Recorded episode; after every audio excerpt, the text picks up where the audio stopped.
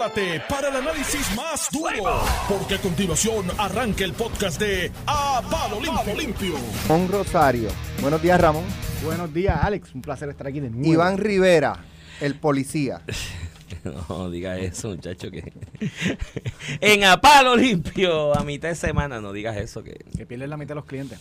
tú sabes que en algún momento no no yo fui en un no sé dónde rayo yo estuve un día que ah en el restaurante aquí de Río Piedra eh, pintoresco que todo el mundo va al vinito y alguien me dijo tú eres policía tú pareces policía y yo pero qué fue ¿Sabes que eh, en casa mis tíos, papi, todo, fu- ¿sabes? Son mucha gente es policía. Mi- hermano trabaja también en el área de seguridad. a ti nunca te gustó Tú sabes que, que los, los admiro mucho.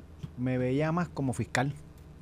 Que es más o menos lo mismo. ¿De verdad? ¿Te veía pero como fiscal? Pero después se me quitó. Cuando fui a la escuela de Derecho, eso se me Sí, quitó. a mí lo del derecho penal, eh, yo creo que es el verdadero derecho. Lo decía el otro día aquí con Cristian, y tú sabes que Cristian es abogado corporativo. Yo, eso es Cristian, un, Cristian no es abogado. es un law clerk glorificado, No, no. Cristian es como contable. como un contable.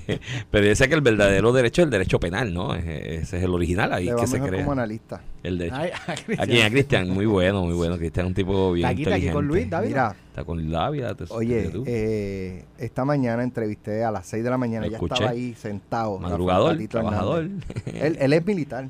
Sí, sí. Ah, no sabía. militar. Y a las Sí, sí. entrevistas llega, que tú, tú que has entrevistado toda la vida político, llega 10 minutos, 15 minutos antes. Correcto. Muy bien. Una persona de los políticos más accesibles este y así que tú le dices Dime no, uno que- dime uno que nunca Eh, estás- tú le dices a uno a las a las 6 de la mañana por teléfono ay este mira puede ser a las 7 y media tatito a las 6 ok ahí yo Voy estoy para allá. Sí, dime, sí. dime uno que y siempre llega tarde. aquí, y llega al estudio. A- Antes, antes que vayas con el audio. Dime uno que, uno que siempre llega tarde.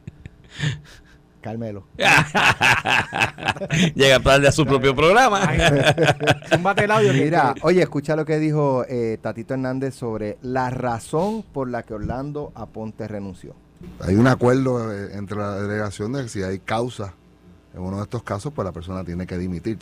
No hay ni siquiera que pedirlo. Hay un entendido entre los miembros de la, de la delegación. En el proceso, pues, se retira la orden originalmente. Y, el- el caso continuó en la Comisión de Ética sin, sin tener entonces de forma entrar en los méritos en aquel momento. Pero la, la situación del proceso de, de divorcio por parte del legislador y la solicitud de audiencia de la esposa a comparecer ante la Comisión de Ética, pues obviamente aceleró los procesos y, y yo creo que el, que, el, que el foro correcto para atender esto es el foro, el foro obviamente en los tribunales y él pues estaba consciente de esto. Él estaba consciente de que, el, que, el, que no se podía continuar eh, atendiendo esto desde el punto de vista personal de él en la Asamblea Legislativa. Yo la esposa solicitó Sí, ir a sí. testificar y ahí el hombre Pero- dijo mejor me voy Pero mírate, mírate lo- la, la dinámica, ¿verdad? Ella solicita paralelamente ir a ética a deponer lo que hubiera sido devastador. Eh, públicamente, políticamente y personalmente hasta para esa familia. Este, ese día salen en, en Tele 11 unas imágenes de ella agolpeada. En la Comay salen unos videos y unos, Y unos mensajes que a mi juicio los liquió, los proveyó este Orlando Aporte porque se ve que es su, su, su Que es su teléfono celular. Por la, por la forma que se escribe, que es su teléfono el que provee y el video que se graba lo está grabando él, este literalmente lo está grabando él. Así que yo me imagino que una vez, me imagino que ahí hubo una, tal vez una paz momentánea cuando ya retira, eh, Tatito dice que cuando hubiera causa eh, lo iban a lo, lo iban a suspender o lo iban a, a expulsar o iban a iniciar el proceso para expulsarlo. La realidad es que ahí no iba a haber causa, era un procedimiento civil, era una orden de protección civil, no, Sí, sí. no era una determinación de causa pero ciertamente este era la medida correcta, ¿verdad? Si eso se llegaba a una vista y se confirmaba lo que era ex parte originalmente con la defensa de, de, y más en el de tema Orlando de, Aponte. de la violencia doméstica. Este, y en ese sentido, pues pasó lo, lo- dentro de las circunstancias lo mejor que podía pasar. Esa familia ahora puede sanar, atender sus asuntos, tendrá la cu- culpa o la razón quien la tenga. Este, ya eso no va a tener ese elemento dañino de la política, porque Ujú. evidentemente Orlando Aporte tenía enemigos dentro y fuera de su partido que estas situaciones se cogen eh, para afectarlo a él, pero en el camino se afecta a su familia y el posible proceso de, de sanación, ¿verdad? De ese proceso que yo de ver los videos, evidentemente es- esa familia o esa relación de pareja estaba bien afectada este y, y, a- y evidentemente habían actos violentos, ya sean verbales o físicos, evidentemente habían actos violentos de uno de los dos. ya obviamente a eso tienes que añadirle que hay dos hijos de por medio. Tres y seis años, mi hermano. Pequeño, una edad bastante crítica, de, eh, ¿no? que requiere mucha atención y colaboración de los padres y dos padres en una disputa pública. Todo el tiempo no van a poder echar para adelante a esos nenes, ahora pues corresponderá, que están en un proceso de divorcio, coger talleres de coparentalidad para comunicarse y ayudarlos. Entiendo la línea en la carta de renuncia de, él, que cuando expresa lamentablemente los intentos de utilizar el foro legislativo y la comisión de ética para exponer la situación personal que enfrento afectan el bienestar de mi familia. Sí, o sea, que ya iba a utilizar. Sí, y, es porque él sigue públicamente, o sea, el hecho es de que una vez a ti se te hace un señalamiento como legislador y obviamente en la adversariedad política que todo el mundo trata de, ¿cómo es? En río revuelto ganancia de pescadores, ¿no? Pues eh, todo el mundo eh, trata de utilizar el asunto para afectar políticamente a alguien o electoralmente a alguien él iba a estar constantemente expuesto a la palestra pública, alguien le iba a poner un micrófono al frente, le iba a preguntar eh, de su esposa y la orden. lo que él contestara, de alguna manera, siempre iba a terminar en que ella lo iba a entender como un ataque a su credibilidad y a su De, en la comisión de ética le iban a preguntar por lo que dijo ella y él tendrá la la opción de decir que no es así. Exacto. Pero eso de por sí va a causar. Mientras, Y mientras se mantuviera público todo lo que dijera, por más cuidadoso que tratara de ser en la selección de las palabras para los comunicados o lo que dijera, todo lo que dijera de alguna manera siempre iba a arrojar luz o no luz, siempre iba a arrojar sombra, mejor dicho, sobre la credibilidad de ella. Entonces siempre está el que dice, mira lo que dijo, más o menos está diciendo una embustera. ¿Y qué es lo que hace la otra persona que se sienta agraviada? Ah, pues yo quiero dar mi versión. Y no iba a salir nunca de la discusión, ¿me entiendes? Fue lo mejor, fue lo más sabio y de lo hecho, más, cuando, cuando ella retira lo de la orden de protección, las expresiones de él fueron casi, se los dije, que yo tenía razón. Entonces, ¿qué hace la otra persona? ¿Pero qué se supone que dijera él? No, yo le pegué, pero está bien, que qué bueno que la retiró. No, no, no. Estaba obligado a decir lo eh. que dijo y como está en la pared está porque eso obliga a, tener una fricción en la, en la relación. Tú has oído el, el refrán ese de que eso es un palo embarrado por los, por dos, lados. Seguro que sí. Este es un ejemplo. Y, oye, y todavía hay dos elementos paralelos, Iván, que siguen corriendo. El elemento criminal. El Departamento de Justicia dijo que iba a investigar. se hay, sigue siendo, digo, hay que ver cómo la pareja lo atiende, ¿verdad? Pero si ella está en la de chavarlo, pues hay una investigación, que justicia le dé credibilidad o no, ¿verdad? Eso será algo parte de la investigación, pero hay un, para, hay un proceso paralelo judicial porque las imputaciones son delictivas. Ah. bajo la ley 54 y el Código Penal. Eso por un lado. Por otro lado está el elemento político. Ayer Jesús Manuel, como presidente del partido, informó que se inclinaba a llenar ese escaño del Distrito 26 que compone Villalba, Barranquita, Orocovis y Coamo con una elección abierta. Recuerda que la de Guayama la llenaron por delegados. Pues él dice que esta la quiere llenar abierta, ¿verdad? Que está abierta a cualquier otra consideración, que, que tiene dos elementos, ¿verdad? Primero, el presupuestario, con que viene del Fondo General, sigue siendo un gasto, ¿verdad? y, si, y si la hace abierta, también requerirá más inversión, aunque no la gran parte del partido político que tiene que mover comidas y tiene que hacer otras actividades que no se subsidiada con, el, con lo que la comisión hace, ¿verdad? Que es promover el, proceso, las máquinas, los colegios, etcétera, etcétera. Este, y dice que piensa hacerla eh, de forma abierta, que está abierta a otras consideraciones. Se tendrá que hacer después del cierre de sesión porque la renuncia de él, que yo creo que esto fue coordinado con Tatito Hernández, con el presidente de la Cámara, es efectiva el 1 de julio. Y eso tiene una razón. La sesión cierra el, 30. de junio. los populares eh, tienen mayoría de uno si convencen a Luis Raúl. Si no son 25 exacto. Así que el voto de, de, Orlando Aponte para aprobar cosas como el presupuesto, por darte un ejemplo, si el PNP se tranca y los demás partidos se trancan, es sumamente importante y por eso dicen que se va el 1 de julio para que pueda participar del último día de sesión, 30 de junio, que es cuando se, se, aprueban todos los informes de conferencia que se quedaron pendientes del 25 de junio. Así que Iván, yo creo que por ahí viene la cosa. Por ahí va, habrá, habrá elección abierta. El hecho de que va a haber receso de la sesión legislativa. Eso, eso es un palito por los dos lados. Hazla abierta y mueve mil, dos mil personas, Iván. ¿Ah? Este, sí, sí. En eh, un distrito de cuatro municipios, llega, terminas moviendo 10 mil personas para ese distrito. O sea, sigue va, a pasar lo mismo que para la presidencia. Te imputarán que el Partido Popular no puede movilizar gente, cosa que no se le pudo imputar cuando llenaron el distrito, el, ¿verdad? La posición de Gretchen Haun en el distrito de Guayama, que como fue por delegado, nadie puede imputar que no, no movilizan gente y que no tienen gente popular en ese distrito. Sí, sí. Eh, eso, eso es lo que, lo que va a pasar ahí y no tienen la presión de que había en el caso del la vacante en el Senado, que había que llenarla urgentemente, porque allí sí que, que es, es más efímera. Bueno, no hay mayoría del Partido Popular en el Senado, hay una pluralidad de votos de 12 y uno menos, obviamente, era una tara demasiado pesada. Mira, antes de ir a los temas del día, quiero un mensaje de solidaridad al, al gobernador, ex gobernador Aníbal Acevedo Vilá, a su familia y a la familia de, de, de Piti Gándara. Eh, Gándara, que está... por la situación que está pasando, que ya la anunció. Eh, pues son momentos difíciles, ¿no? Siempre para toda la familia. Yo, pues, por la relación de amistad con Luis que Herrero, que es sobrino de Aníbal, fui parte de esa familia de alguna manera, porque siempre yo andaba con Luis para arriba y para abajo y las actividades familiares y demás, conocí a Piti y demás, una mujer de una gran entereza, una gran verticalidad. Eh, no es simplemente la ex primera dama, fue representante, además parte integral de todas las luchas políticas de Aníbal Acevedo Vilá, porque me consta que ella estaba ahí siempre en el apoyo y de la mano y vamos para adelante, eh, y de los triunfos y, la, y, y, la- y las decepciones, siempre ella fue parte integral de, de esa carrera política. eh, y pues nada, desearle mis, mi, mi mensaje de solidaridad a ellos, desearle que estos momentos eh, sean tengan la, mayor sabiduría y tranquilidad y paz que- que Dios te pueda brindar.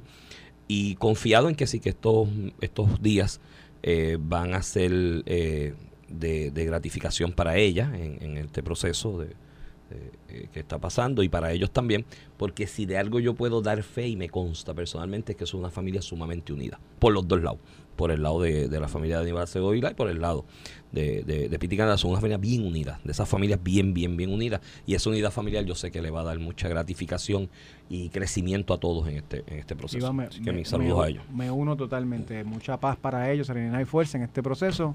Lo están manejando de forma unida.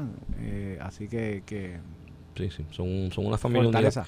Las familias unidas que yo, que yo admiro mucho. La tuya también, tú tienes una familia muy unida. La mía no, la mía era medio perdiga. Era el núcleo de mi mamá y mi papá y yo y algunos cercanos, pero no tan, tan, No tan. tan. Eh, pero esas familias unidas siempre en estos procesos Y, pueden, y, y, oye, y en una nota eh, eh, positiva, ¿verdad? Ferdinand Pérez, compañero de nosotros, Sí. anunció ayer que esta es la última etapa del tratamiento, bien, que, bueno. todo, que todo luce muy bien, que se retira un momento para, ¿verdad? Porque él tiene un- hay unos dolores. eh, Hay unos eh, raspes y demás ahora que... unas laceraciones de evidentes, ¿verdad? O, o naturales de la última parte del proceso, pero anunció ayer en jugando pelota dura que, que ya estaba que estaba ready, que todos los estudios estaban demostrando que había Lo- sido efectivo. Lo que habla muy bien de su fortaleza espiritual y física también, porque esos procesos de, de Son duros. tratamiento son duros y Ferdinand se ha mantenido trabajando y laborando y para arriba y para abajo, así que es un tipo fuerte. Así que, mira, va a haber Ferdinand ahí para largo plazo y, y para Mira, incomodar Iván. a mucha gente por muchos años porque se ve que es fuerte. Mira, Vamos a los temas, mira Iván, te, iba- te, te quiero discutir eh, varios temas. Primero te quiero salir este rápido, porque ¿te acuerdas que FEMA vino el presidente Joe Biden aquí hace unos meses? sí, a hizo un allí. show ahí, pusieron unos cables eléctricos, yo no sé qué más, y allí anunció con Lizzie Granholm que iban a enviar a Puerto Rico barcazas y yo no sé qué más con 700 megavatios. Eso es, Eso mira, Eso iba a aprender a Puerto a Rico y a los, bueno, países del lado. todo el mundo lo aplaudió porque además que iban a costear el, el costo de la operación de esos generadores este, que operarían con barcaza. Este, 700 significa, 700 megavatios significa este, casi la mitad, no, una tercera parte del consumo en Puerto Rico. Y darle esa estabilidad al sistema no solo te iba a permitir operar sin apagones, el problema que tenemos en generación. El problema que tenemos en generación, mira que todos los problemas para la gente que dice, ah, la privatización, lo está corriendo la autoridad eléctrica. La, generación la corre la autoridad eléctrica con lo que tiene. Ha hecho maravillas con lo que tiene. Y así pasará cuando pase y transicione específicamente con Genera. Este, Genera Puerto Rico. 700 megavatios. Te daba break no solamente para reducir el costo porque lo iba a costear eh, FEMA. Una, pro- una promesa que hicieron ellos, nadie se la pidió, ¿verdad? Llegaron aquí y le hicieron ellos, Joe Biden. Además de que te iba a permitir bajar la capacidad del sistema para reparar unidades que las tienes que tener prendidas porque si no el sistema se te cae. O sea, era, era maravillosa la noticia. Pues primero, y nos enteramos hoy porque el gobernador da detalles, primero dijeron que lo de las barcazas no va porque son pocas en Puerto, son pocas en el mundo y, y no iban a llegar a tiempo. Pues, con- coño. Para que no las ofrece. ¿Para qué las ofrece, hermano? Tú sabes que, Bueno, porque que había que hacer el showcito. que Acuérdate ser- que no, no, aquello fue ante los hay que ser embustero. Hay que ser embustero. Pero tú, le, pero tú le has creído algo a Biden. A mí desde los préstamos estudiantiles para algunas acá, me- veces, algunas veces, algunas veces pienso si es con intención o no, pero, pero eso es otra cosa. Eso es una cuestión de inimputabilidad. Pero, o sea, él dice eso. Después, di, después viene y dice que, ah, dijo que era por 18 meses, por un año y 18 meses. Que era bello para hacer las reparaciones que hay que hacer en energía eléctrica. Ahora no solamente anuncian que no van a traer los 700, que van a traer alrededor de 400, que todavía no han empezado, 350, que todavía no han empezado. Que todavía no han empezado porque lo que trajeron fue unas unidades en palo seco, pero todavía faltan las demás unidades y los picket units que trajeron. Y también informan que se van en diciembre. No han llegado para la, para la época de huracanes, porque están hablando de que puede ser que a finales de agosto lo reducido que van a traer es lo que va a estar operando. O sea que en plena temporada de huracanes, sino que ahora se los van a llevar en diciembre, lo que limita, ¿verdad?, el tiempo que tú puedes utilizar de ese alivio para reparar unidades. Y con esto es que yo digo, Iván, tú puedes, yo, y yo soy crítico de Trump todos los días aquí. Eh, pues, también, pues, digo, fíjate, a Trump yo le tenía que decir algo. Trump decía no me gusta Puerto Rico y, y lo o sea, si no le gustaba Puerto Rico lo decía y ya. Sí, Este- y un día dijo del montón de corrupción que había y de malos Y- manejos y do- dos más dos es, es cuatro, aunque lo digo un loco, ¿no? Sí, lo que pasa es que los que estaban robando con el manejo eran los de los federales, pero nada. Los de eso FEMA. otro- eso- Pero eso- esa era demócrata. Esa la habían dejado los demócratas ahí. Ah, y- A Licha Trip. Sí, Sí, tacho. Trip, no sé, no sé si Licha. No, de verdad no, no me consta. Este, pero en ese sentido, Iván, e- es, la gran hipocresía. Igual que tú puedes tildar a Trump de la administración Biden con Puerto Rico. Poco ha hecho para mover el, el asunto del estatus. Unas expresiones que hizo en Casablanca cuando se radicó el proyecto y se iba a aprobar. Este, los préstamos estudiantiles por la borda. Lo primero que hizo con Puerto Rico fue prometerle en campaña para coger el voto de los delegados en su primaria que le iba a que iba a igualar el Medicaid y el Medicare y que estaba en contra de la política de Trump que había ido a los tribunales a impugnar eh, que a Puerto Rico se le diera por constitución ese derecho. En el Tribunal Supremo lo que hizo con su Departamento de Justicia, lo primero que fue apoyar la posición de Trump, mintiendo. Préstamos estu- estudiantiles mintiendo. Y lo último, y brutal, 700 megavatios los prometió los otros días y ahora vienen y dicen que no, que no hacen falta tanto, que el sistema, ah, reconocen en parte, sepa, no cumplir con Puerto Rico y dicen, no, no, es que las reparaciones han sido más rápidas de lo que nosotros esperamos, así que no hacen falta tanto ahora. Pero tú me dirás, Iván, Pues yo creo que el trayecto, y digo, yo no sé si alguien tenía duda, ¿no? Eh, de aquel espectáculo en aquel aeropuerto allá en Ponce, donde llevaron a Biden jodeado de rollos de cable. De, yo me lo creí, yo de- me lo creí. ¿Te lo creíste? Sí, Ay, yo creí que iba, yo Es creí que iba a cumplir. que tú eres tan, tan, tan Ingenuo. tan ingenuo a veces y tan, tan, tan, tan falto de malicia. Era un, era un montaje, pero burdito, ¿no? De Biden allí en un aeropuerto en Ponce, rodeado de cables de, de transmisión de energía eléctrica. Y yo decía, pero ¿por qué los cables? O sea, y el aeropuerto y, y ese, ese escenario cuasi militar, en, como cuando tú anuncias una invasión, ¿no? En un país que llegas y te parqueas en el aeropuerto, porque de las primeras cosas que tú tratas de controlar eh, en una invasión militar son los aeropuertos, ¿no? Eh, de hecho, hay un muchacho, saludos a él, eh, compañero de allá del Barrio El Verde, que estuvo con una unidad especializada en ambas invasiones, en Irak y Afganistán.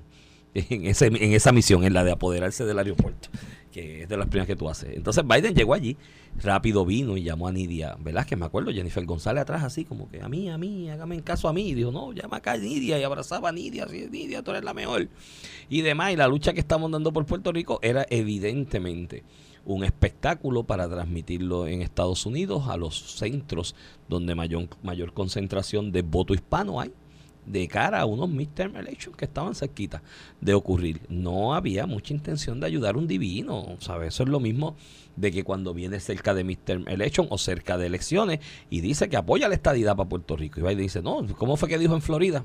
Eh, allá, cerca de Orlando, yo que fue en Orlando, que dijo, no, no, si yo votara, No, si yo- votaría por la estadidad. si yo tuviera ese voto. yo votaba por la estadidad ahí a las millas, pues claro, estabas en Orlando, donde del millón y pico de puertorriqueños que se han mudado o desplazado hacia allá, las encuestas y los estudios que se han hecho reflejan que un por ciento altísimo ponen- son estadistas. los ponen en setenta y pico. Sí, altísimos son. Nuestro son esta- elector en Florida es predominantemente estadista. es El de. New York está mayormente estadista ahora. Los últimos Ahora, pero que fue independentista toda- por mucho y tiempo. po- O Estado popular, sí. Sí, sí. Pero desde los últimos dos años han poliado cincuenta y pico la estadidad en los Sí, puertorriqueños sí, de New York. Nueva York tenías una realidad. Los independentistas que siempre estuvieron allí, que, oye, que desde antes de la invasión de Estados Unidos hubo puertorriqueños en Nueva York coordinando, Sí, sí, ¿no? Eh, cómo nos independizamos de España y, y se hacía desde Nueva York. eh, y siempre estuvieron ahí en ese proceso. Después, en el mismo proceso de la época de Albizu, se, se reunían mucho en Nueva York, hasta, hasta Michael Collins y de, de Valera, que eran líderes independentistas irlandeses, se reunían en Nueva York con Albizu y, otro, y, otro, y otros líderes independentistas puertorriqueños. Y luego, en la época de los 50, en la guagua aérea, pues salió mucho popular. Gente que llegó a Nueva York desplazado porque la pobreza, la falta de infraestructura, el modelo ese de, eh, ¿cómo es? Industrialización por invitación, te creaba unos márgenes y te provocaba un, y te llevaba a un grupo de marginados a una serie de personas que, mira, la estrategia de Muñoz fue los montó en el avión y los mandó para allá. Y a pesar de que eran marginados, que los están mandando para allá como parte de un plan organizacional de futuro, aquel de, de inversión por invitación, pues ellos se sentían agradecidos de que el Partido Popular los mandó para Nueva York. Digo, muchos de ellos echaron para adelante y hicieron su vida económica allá y consiguieron su trabajito en la factoría y muchos no, muchos está ahí la de Borico en la luna, del que se explotó en el taller trabajando y murió y nunca hizo nada y siempre estuvo pobre, hay muchos así aún, y de generación tras generación, pero otros no, otros guardaron su chavito, tengo un, un primo, eh, Adelino, de hecho me oye cada vez, me está oyendo saludos, que estuvo en, en, en la guerra, eh, creo que fue en Vietnam, llega a Nueva York, no estuvo en Corea, llega a Nueva York y de Nueva York monta su tallercito de arreglar televisores. Ese primo tuyo es En- mucho mayor que tú. Sí, era mayor que mi papá.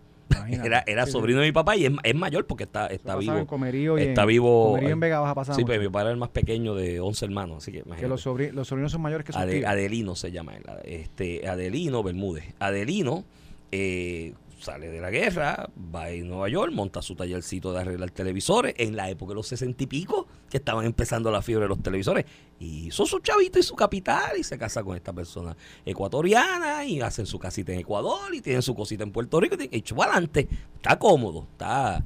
Está, este, e- eso, eso es lo que se vivió. Y muchos en esa época eran populares independentistas el éxodo masivo que ha provocado la quiebra del país, la falta de oportunidades, la, la desesperanza mayormente, porque yo creo que aquí, aparte de María y las, las vicisitudes que pasamos con María, estar sin luz, sin agua, sin infraestructura básica que, el huracán tumbó por mucho tiempo, eh, la misma, bueno, la pandemia trajo gente de regreso, pero la- lo de María y demás, eh, sí creó un éxodo masivo, una emigración masiva de gente, pero yo creo que es más la desesperanza. Yo creo que uno de los detonantes más grandes de la inmigración del puertorriqueño es que mira y dice, tengo treinta y pico, cuarenta y pico de años, Pero- mi vida productiva me quedan son 20 años y aquí no veo mucho futuro, enganche y me voy. En esa ola se fue mucho estadista porque es un reflejo de cuál es la composición electoral es una cuestión esa, proporcional. se mueve allá, Es exacto. Si de cada 10, Yo re- 6 son yo 5 recuerdo y medio cuando- son estadistas por cuando el último los- resultado, pues así mismo se van. Cuando salieron lo- los primeros, qué sé yo qué, del 2012 al 2019, que fue el éxodo masivo de muchos puertorriqueños. Esa, esa época fue bien fuerte dentro de los estudios. Yo me acuerdo que mucha gente se preguntaba, eh, el, el- el movimiento estadista se va a chaval porque se están yendo eh, los estadistas. Y uno decía un poco, no, se van igual en proporción. La gente no se va porque yo no estoy mal Sí, aquí, no me voy a ir porque soy independentista. No, este no, y, y si tú miras las elecciones pasadas, donde el estadista sacó 53%, valida eso, no es Valida que se fueron los estadistas. Hay una composición electoral mayor Pero interesante, Iván, que yo digo, que es la parte que yo nunca he podido descifrar. El, el movimiento mayor que se va para New York, lo- eh, el, Ujú. el boricua en New York, mayormente era, era independentista popular. El que se- y con las generaciones ha ido cambiando, se van acostumbrando, ven las cosas distintas, ven el sistema el distinto. congresista Richie Torres. Richie Torres, estadista full. Pero y cómo la, primera generación de Florida es estadista de por sí. No es que se fue y cambió. Yo me imagino que es por el contacto que uno tiene ya con los familiares que están allá, que vienen acá. no- puede, no sé. puede ser eso y puede ser también quizás eh, las oportunidades que se le abren en Florida. O sea, Florida es un estado muy rico. Digo, bueno, pero, pero, pero pasa con New York también ahora. Sí, pero y la era carga- antes la rico también. tributaria en Nueva York, la cosa en Nueva York es un es- estado muy rico, pero para tú trabajar duro y hacer capital es complicado por la carga tributaria y otras cosas, que los costos de vida y demás. Pero Florida te da un espacio y quizás que por eso es que se convierte más estadista. Estás escuchando el podcast de A Palo Limpio de Noti1630. De regreso aquí a Palo Limpio por Noti 1630, edición de hoy miércoles 14 de junio del 2023. Este es Iván Rivera quien te habla. Acompaño, como todas las mañanas, al licenciado Ramón Rosario Cortés y Valiente. Muy buenos días, Iván Antonio. Cuéntame lo que tienes por ahí. Iván, eh, tenemos, oye, que, que mucho, que mucha politiquería y desinformación he escuchado en los pasados días con este tema de energía eléctrica el aumento. Mira, y para contextualizar, yo sé que mu- mu- mucha gente lo conoce, ¿verdad? Pero es impor- lo importante son los hechos. Por muchísimos años, administraciones populares y PNP todas estuvieron cogiendo prestado a la Corporación Pública Energía Eléctrica. Cogían, a- co- cogían hasta para bregar con, cogían, y después dinero de eso lo utilizaban para bregar con asuntos del Fondo General. Eso pasó por muchísimos años. La quebraron, literalmente la quebraron. Cuando Pero- se fue, eso fueron para el fondo. Ah, Cuando, pasó- cuando se acabó lo de no, paralelamente para el fondo y el ACA eran los primeros. Después, pues, si no había nada, pues ponían otras corporaciones a cooperar. Este, eso provocó la quiebra de energía eléctrica mucho antes que llegara la Junta. De hecho, en el 2015 dejaron de pagar, 2016 dejaron de pagar antes que se legislara promesa. Todo eso pasó eh, mucho antes de la legislación promesa. De hecho, promesa se provoca en parte porque hay que bregar con la quiebra. La primera gran quiebra, que fue la primera que explotó, que fue energía eléctrica, que dejaron de, votar, de pagar las líneas de crédito para comprar combustibles y todo eso. En el camino se les representó a muchas personas fuera de Puerto Rico, pero también de Puerto Rico, que tú le prestabas energía eléctrica, te iban a pagar, qué sé yo qué, 6, 7% de rendimiento y la gente, mucha gente con mucho dinero invirtió ahí, otra gente con poco dinero invirtió su retiro. A esa gente le dijeron que préstame un peso que yo te voy a pagar 1 o 10, por dar, tu- por dar un ejemplo. En el camino se logra un acuerdo con ellos de reducir, porque acuérdate que eléctrica es distinto a, a las otras entidades, corporaciones que, que, que, que tienen quiebra. Energía eléctrica y, y, y y autoridad de costos alcantarillados tienen una ventaja, que generan sus propios eh, fondos de verdad. Porque uno puede hablar de ATM, la de transporte marítimo, AMA, otras corporaciones públicas, esas realmente dependen del Fondo General. Su, su subsistencia depende de que del Fondo General se le dé dinero porque los ingresos que ellos tienen cobrando la lancha o la guaguita o lo que sea, no son suficientes para mantener la operación. Lo mismo con el tren urbano. Este, en el caso de acueducto y energía eléctrica, ellos con sus propios fondos se generan, ¿verdad? Dinero suficiente para mantener su operación. Se supone. Se supone, se supone. supone. Digo, hasta que chavas con lo de los gastos, pero que tiene una ventaja adicional a las demás porque esa tiene un ingreso propio para mantenerse. Pues se propuso primero cerca un recorte de, de 25%, o sea, que el que le dio un peso, en vez de pagarte 1.10, te voy a pagar 75 centavos. Y, y ese recorte en aquel momento se veía correcto, eh, bueno. Eh, ¿Por qué? Porque no era tan grave, los bonistas estaban de acuerdo, a muchos de los bonistas estaban de acuerdo y reducían un 25% una deuda, una deuda que se prestó y que se cogió y que se gastó. O sea, esto es como si usted comprara su carro y pues me pasó algo, no me quites el carro y no te voy a pagar. Pues, pues, eso no opera, la vida no opera así. Y para el deudor puede ser muy simpático, pero para el acreedor no. Igual que si usted alquila su casa y el deudor le pasó algo, pues no te voy a pagar y déjame en la casa. Pues si usted es el arrendador, usted va a estar bien molesto, no le va a gustar esa parte de, de- de- la ecuación. En ese sentido, este, el gobernador llegó a la administración, tomó una medida sumamente onerosa y complicada y riesgosa. Se retiró del acuerdo diciendo que había que bajarlo más. Eh, muchas personas, incluyéndome a mí, pensábamos que era una medida muy riesgosa que podía terminar muy mal. Se corrió el chance y le salió. Ahora tienen una propuesta de 50%, o sea, el que, le, el que les prestó un peso de energía eléctrica para que lo gastara en combustible, lo que sea, se, te voy a pagar 50 chavos. O sea, tú pierdes 50 chavos. Los pones como de caridad, de corazón. Y eso es un gran acuerdo. Es tan gran acuerdo que todos los bonistas están opuestos. De hecho, los bonistas están pidiendo ahora la desestimación de la quiebra. Dicen, no, mejor desestima la quiebra y yo me voy para el tribunal normal a bregar con, con los síndicos y con el proceso que yo tengo de ejecución eh, de- de la deuda. Y, y aquí yo escucho a todo el mundo. Ah, mira, que el gobernador confirmó que va a haber un aumento. Sí, llevamos siete años sin pagar a los acreedores. Hay que reestructurar. Si logramos quitar, cortar la mitad, a mitad, que ningún bonista quiere eso. De hecho, están pidiendo la desestimación. Tendremos que pagar algo que no estábamos pagando, lo que se llama el servicio a la deuda. Es como un presupuesto familiar. Hay una parte del presupuesto que va a pagar deuda. La hipoteca de la casa, el préstamo del carro, etcétera, el préstamo personal, la tarjeta de crédito. Hay un presupuesto para pagar tus deudas. En el caso de energía llevamos siete años sin poner una partida ahí. Lo que se ponga, sea un peso o mil pesos, es un aumento que hay que pasarlo en los costos.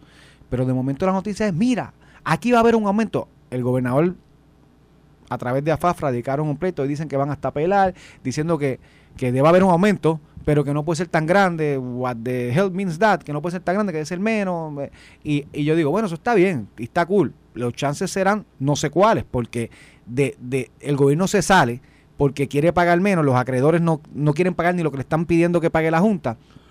y ya llega el punto del populismo, la politiquería. Mira, acaban de aceptar que hay un aumento. No, tiene que haber un aumento, vas a pagar la deuda. Si es un peso o mil pesos, pues eso se litigará y breguemos, bregaremos con lo que decida la juez Swain. Pero llega el punto que, que la desinformación, Iván, hasta me molesta un poco porque y hay incluso personas que respeto, ¿sabes? personas que son inteligentes, que, que, conocen del tema incluso. Eh, una gran histeria porque va a haber un aumento. Pues mira, va a haber un aumento, debemos pelear porque sea el menos posible, pero de que lo va a haber, lo va a haber, no por decisiones que tomó esta administración, por decisiones que tomaron todas las anteriores y el tostón llegó aquí. Yo, yo lo dije aquí hace unos días atrás con un sobrino, de hecho, uno de los días que te estuvo sustituyendo. Aquí la realidad es que aproximadamente desde el 1985 se decidió por parte de los políticos que tenían de rehén la administración de la Autoridad de Energía Eléctrica, eh, que era un monopolio, pero y se supone que sea, fuera autosuficiente, aparte del de sangre que tú mencionas, que lo cogieron de ATH. O sea, energía eléctrica producía dinero. Pues si tienes a todo el mundo conectado, chicos, a la energía eléctrica, y cobras por eso, ¿no? Digo, aparte de los subsidios y otras cosas que son atrocidades del sistema, pero el asunto que tenía todo el mundo, pues generaba ingresos, pues claro que sí, mucho, pero los cogieron de ATH para pagar cosas del gobierno central y deficiencias de la administración del, Fondo General, ¿no? Eh, por un lado y por otro, desde el 1985, aquí en algún momento se determinó que no se le iba a aumentar un chavo al costo del kilovatio por hora, a pesar de que, como en toda operación comercial, el pasar de los años, el incremento en los insumos, en las materias primas, en los mm, costos de mano de obra y otro tipo de ejecución administrativa de esa actividad comercial conlleva que tienes que aumentar precios, ¿me entiendes? De lo que vendes en esa actividad comercial para balancear lo que son tus egresos con tus ingresos y pues los fondos de, de, cohesión, de emergencia que debes tener para enfrentar eh, eventualidades y demás. Eh, en todo se tiene que aumentar los precios. Aquí se decidió que no y se mantuvo desde el 1985 sin aumentar el costo de la luz. ¿Me entiendes? Porque no, porque no queríamos, porque todo el mundo pensaba en los votos, no pensaban en la sanidad de la administración de un sistema de energía eléctrica eh, bien llevado, bien, bien dirigido y lo que eso representa para el futuro del país, tener un sistema de energía eléctrica fuerte y coherente eh, y, y resiliente, para ponerle la otra palabra que todo el mundo usa.